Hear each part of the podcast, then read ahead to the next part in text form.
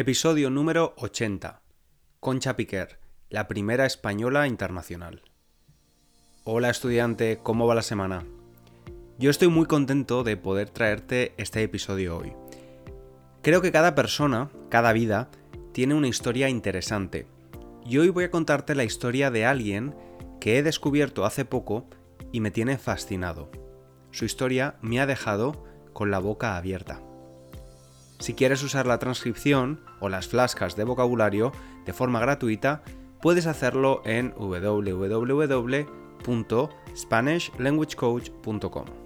Y si escuchas el podcast de forma habitual, no te olvides de escribir una valoración en Apple Podcast o dejar unas estrellas en Spotify. Esto ayuda a que otras personas puedan descubrirlo. Si has visitado Londres alguna vez, estoy seguro de que has visto en algún edificio alguna placa azul que indica que un personaje importante había vivido en esa casa o edificio.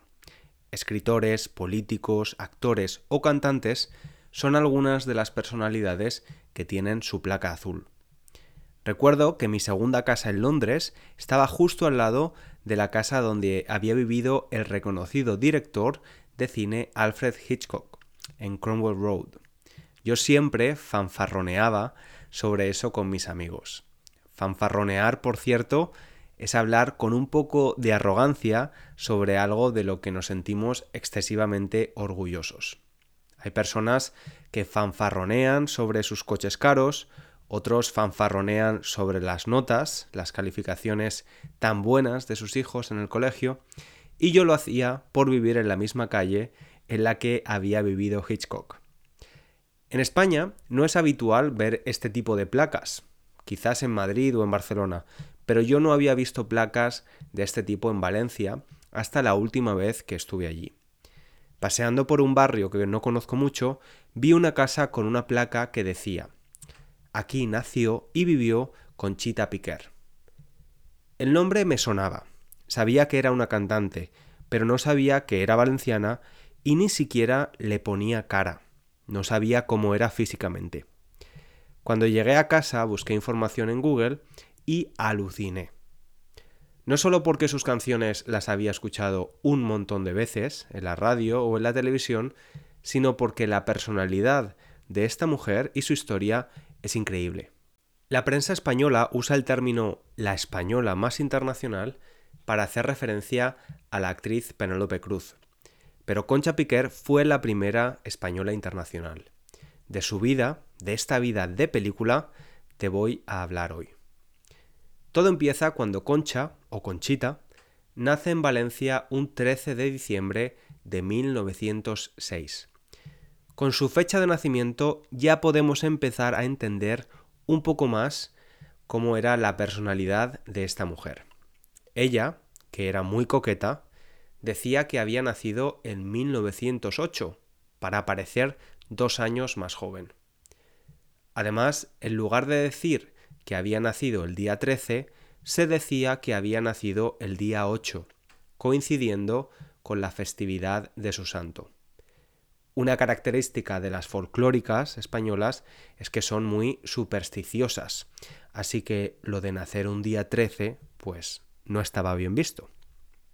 Nace en una familia muy humilde, muy pobre. Su padre es albañil, trabaja construyendo casas, y su madre es costurera. Cose y arregla ropa para otras personas. Antes de nacer Conchita, estos padres habían tenido cuatro bebés más, y todos ellos murieron de forma prematura, algo habitual en esa época. Estoy seguro de que eso tuvo que tener un impacto en la crianza de la pequeña Concha. Después de ella nacieron sus dos hermanas, y cuando Conchita era todavía una niña, su padre murió, complicando todavía más la situación familiar. Ella reconoció que en numerosas ocasiones, siendo niña, tuvo que robar cosas como patatas o boniatos de la huerta en Valencia. La huerta es la extensión de tierra donde se cultivan las verduras. Si había algo que le ayudaba a escapar de la realidad a Conchita, era la música. Desde muy pequeña cantaba y lo hacía bien. Las monjas, las religiosas de su colegio, le decían que su voz era especial y la animaron a participar en una de las obras escolares. En los ensayos, es decir, mientras practicaban, Conchita lo hacía muy bien, pero cuando estrenaron la obra, cuando la interpretaron con público por primera vez, en frente de todas sus compañeras de escuela, la pobre niña se bloqueó. El resto de niñas empezaron a reírse de ella y se juró a sí misma que eso no le volvería a pasar. Un día, sin que su madre lo supiera, fue a un teatro del centro de Valencia para pedir trabajo. Era todavía una niña y tuvo la ocurrencia, la idea loca, de ir vestida con el vestido de la primera comunión, el único vestido elegante que tenía. El empresario del teatro, sorprendido por esa niña tan decidida, la escuchó cantar y le ofreció cantar de vez en cuando. En ese teatro valenciano fue donde un conocido músico y compositor la descubre. Le propone irse a Nueva York, donde él está a punto de estrenar una ópera en Broadway. Con solo 16 años, Conchita y su madre viajan a Nueva York para vivir su particular sueño americano en Broadway. Por supuesto, ni Conchita ni su madre hablaban inglés. De hecho, tampoco hablaban español de forma frecuente. Su lengua nativa era el valenciano. Conchita era una esponja y no solo aprendió el inglés rápidamente, sino que también aprende sobre el exigente negocio del mundo del espectáculo, el show business. Lo cierto es que el descubridor de Conchita no la llevó a Nueva York para participar en el espectáculo que estaba preparando, sino para que aprendiera y se formara con los mejores profesionales. Sin embargo, en uno de los ensayos, el dueño del teatro neoyorquino escuchó cantar a Conchita y se quedó fascinado con la voz de aquella joven española. Le pidió a su descubridor que escribiera una canción para ella, para que pudiera cantarla en el entreacto en el intermedio de la ópera. Compuso una canción llamada El Florero, y Conchita cantó la canción vestida de chico, así lo había decidido el compositor. El público neoyorquino enloqueció y le pidieron que la repitiera hasta en cinco ocasiones al final del espectáculo. Al día siguiente, las críticas hablaban muy positivamente de la ópera, pero sobre todo de Conchita, a la que describían como un chico muy talentoso. El resto es historia. Conchita firmó un contrato discográfico muy generoso para la época y se quedó en Nueva York durante cinco años. Empezó a trabajar con estrellas como Eddie Cantor, Al Jolson o Fred y Adele Astaire. Pero en este sueño americano de esa niña valenciana que cruza el Atlántico para convertirse en una estrella, no todo es bonito. En 1924, su madre tiene que volver a Valencia porque su hermana está enferma de tifus. Y Concha se siente melancólica, echa mucho de menos España y especialmente a su Valencia. De esa melancolía nace una de sus canciones más populares, En Tierra extraña.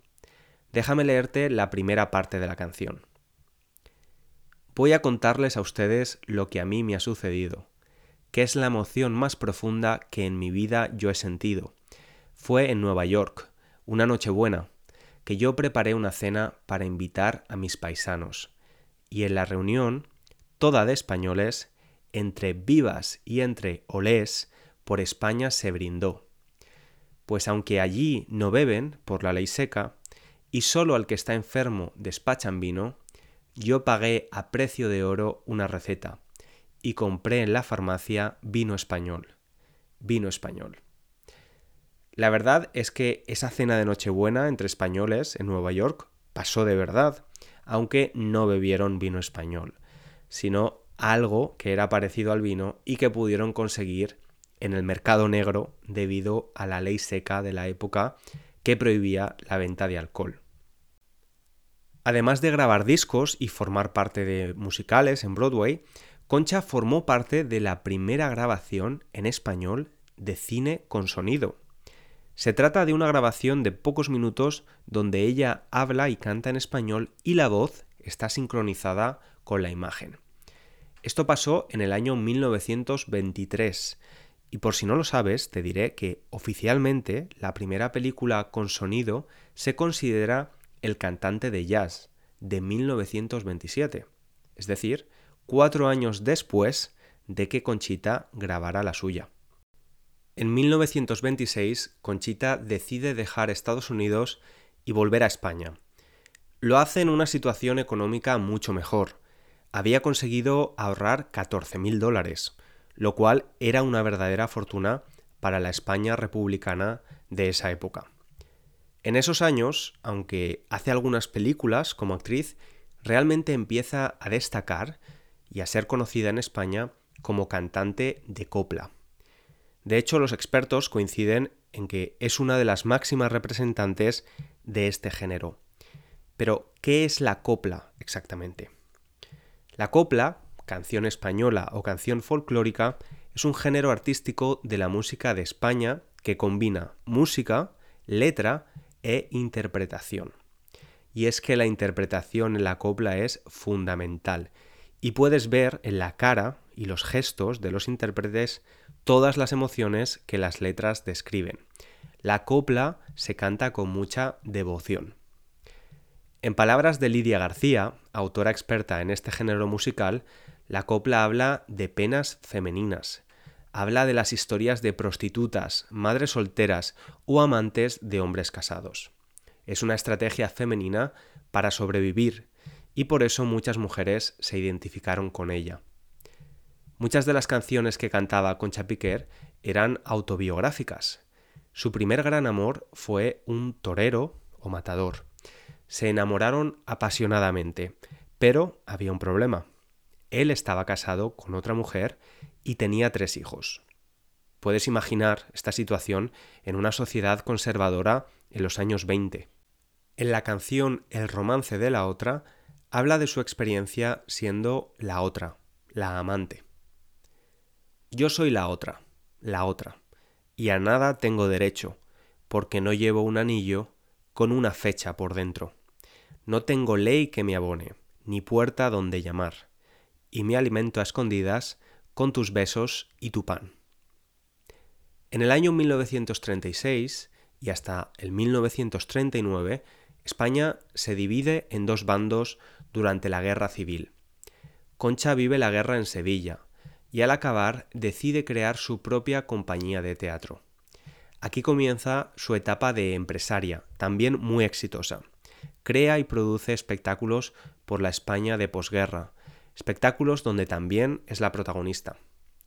Mucho se ha hablado de su fuerte carácter como jefa, que ella mismo reconocía.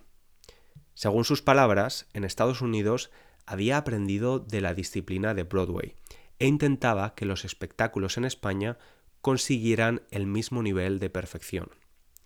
Ella era disciplinada, exigente y perfeccionista, y quería que el resto del equipo lo fuera también. Para ello no dudaba en despedir a algún bailarín si llegaba tarde, o en penalizar económicamente a alguno de los actores si salían al escenario con el vestuario sucio o arrugado. Durante los años 40 y especialmente los 50, en el mundo se escuchaba rock, pero en España la copla era la música que ponía la radio a todas horas. La copla era una de las pocas cosas que tenían en común las dos partes de una España dividida en la posguerra. De hecho, el franquismo intenta apropiarse de la copla ya que algunas de las letras de las canciones hablan de la identidad nacional, uno de los valores de la dictadura. A Concha Piquer a veces se le ha considerado una diva del franquismo, pero la realidad es que muchas veces se rebeló incluso ante el mismísimo dictador, Francisco Franco.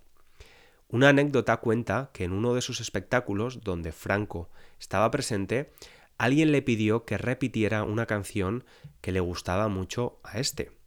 Pero ella dijo que no, que había acabado el espectáculo y que quería comer. Sugirió que si Franco quería volver a escuchar la canción, podría hacerlo en el teatro otro día. También se cuenta que tuvo que pagar varias multas, sanciones económicas, por no censurar las letras de sus canciones, especialmente la de la canción Ojos Verdes, que habla del amor que sienten una prostituta y su cliente. Como muchos otros cantantes españoles, Concha Piquer también hizo Las Américas, y no hablo de Estados Unidos, sino de Latinoamérica. Se embarcaba en giras por los teatros de países hispanohablantes durante tres o cuatro años. Existe una expresión en España para hablar de alguien que viaja mucho, que es viajar más que el baúl de la Piquer. Y es que efectivamente ella usaba baúles, es decir, maletas muy grandes para viajar. Cada vez que se iba de gira a América, llenaba los baúles de su vestuario, pero también de ropa de cama, utensilios de cocina, aceite y agua española, e incluso se llevaba a su perro y a su pájaro. Durante sus viajes a América también aprovechó para casarse con el amor de su vida, que te recuerdo que estaba casado con otra mujer de la que no se podía divorciar, ya que la ley del divorcio fue ilegal durante la dictadura franquista. También allí, concretamente en Argentina, nació su única hija, que tuvo como madrina, godmother, a Eva Perón, gran amiga de la cantante. Por cierto, en Argentina tuvo problemas con su nombre. La palabra concha en Argentina es una forma vulgar de referirse a la vagina, así que le recomendaron que usara su nombre largo, Concepción, pero ella, con su carácter decidido, dijo que no, que de ninguna manera. Otra expresión muy española para hablar de sus folclóricas es morir encima de un escenario. Muchas de ellas no quieren retirarse nunca, quieren morir encima del escenario, aunque sus capacidades vocales y físicas sean peores. No fue su caso. En 1957, cuando tenía 51 años, se dio cuenta durante un espectáculo de que algo fallaba en su voz. Tenía una pequeña afonía. En ese mismo momento decidió que iba a dejar los escenarios para siempre. Pagó a todos sus trabajadores lo que tenía que pagarles y nunca más volvió. Ese día dejó de ser Concha o Conchita Piquer para convertirse en Doña Concha Piquer. Usamos don o doña delante del nombre de alguien para mostrar cierto respeto por esa persona. Desde entonces y hasta su muerte en 1990, con 83 años, sus apariciones públicas fueron muy reducidas, entre otras cosas porque le tenía una fobia terrible a la televisión, a la que no estaba acostumbrada. En esta entrevista, a principio de los años 80, el entrevistador le pregunta si echa de menos el mundo de la farándula, del espectáculo. Oigamos su respuesta. ¿Y echas de menos el mundo del espectáculo, el mundo de la farándula? No, no, no echo de menos nada del, el escenario. Del, espectáculo. Echo de menos el cantar, lo que se dice cantar, pero no, no todo lo demás, no todo lo demás, sino el cantar, el cantar sí pero lo demás no lo echo de menos. ¿Y cantas para ti de vez en cuando? Pues no, mm, no canto nunca. Y cuando canto, lo hago de pitorreo, canto de pitorreo. En serio no canto nunca. Dice que canta de pitorreo, es decir, de broma, pero que desde que se retiró nunca volvió a cantar. Concha Piquer muere en su casa de Madrid en 1990 y muere con el mismo carácter con el que vivió. Su hija cuenta que le pidió un whisky y le dijo Hija mía, te voy a dar un susto de muerte, nunca mejor dicho. Esos médicos no dicen la verdad. Te prohíbo que le sigas pagando esas quince mil pesetas. A mí nunca me ha asustado nada, y tampoco me asusta la muerte. El día que muere, la Gran Vía de Madrid, una de las calles más populares de España y donde ella vivía, se colapsa. Cientos de personas quieren despedirse de ella y mostrar su respeto personas que durante varias generaciones habían podido escapar de la realidad de una España gris, pobre y triste gracias a sus canciones. Te voy a contar algo. Para hacer este episodio he tenido que leer bastantes artículos y ver entrevistas que he encontrado en Internet. Ha habido algo que me ha llamado mucho la atención y que me ha ayudado a entender algo que nunca entendía cuando era pequeño.